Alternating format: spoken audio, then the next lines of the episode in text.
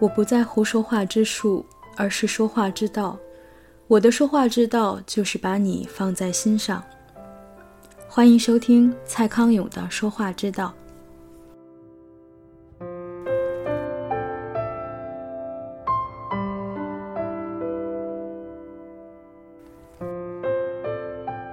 已经很讨人喜欢的你，在未来会更讨人喜欢。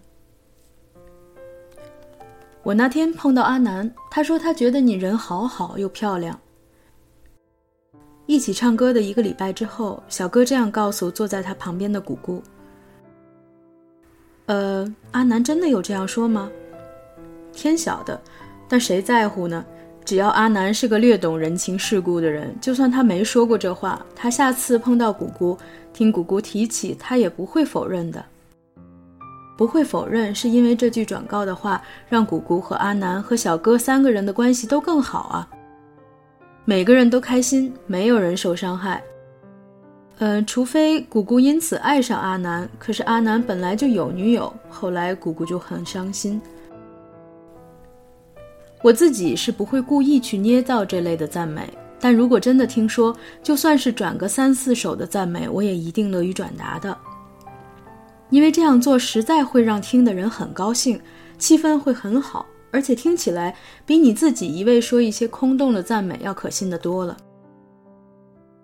我的主持工作使我一定会遇到很多我不熟的人。我如果遇到台语长寿连续剧的老婆婆女主角，硬要说我是她的粉丝，她听了也不会信，说不定老婆婆还觉得我很虚伪。但我如果是用转述别人赞美的方式说。住我们大楼有一位阿公，觉得她是整出戏里最有气质的一个女生，那老婆婆女主角才听得进去吧。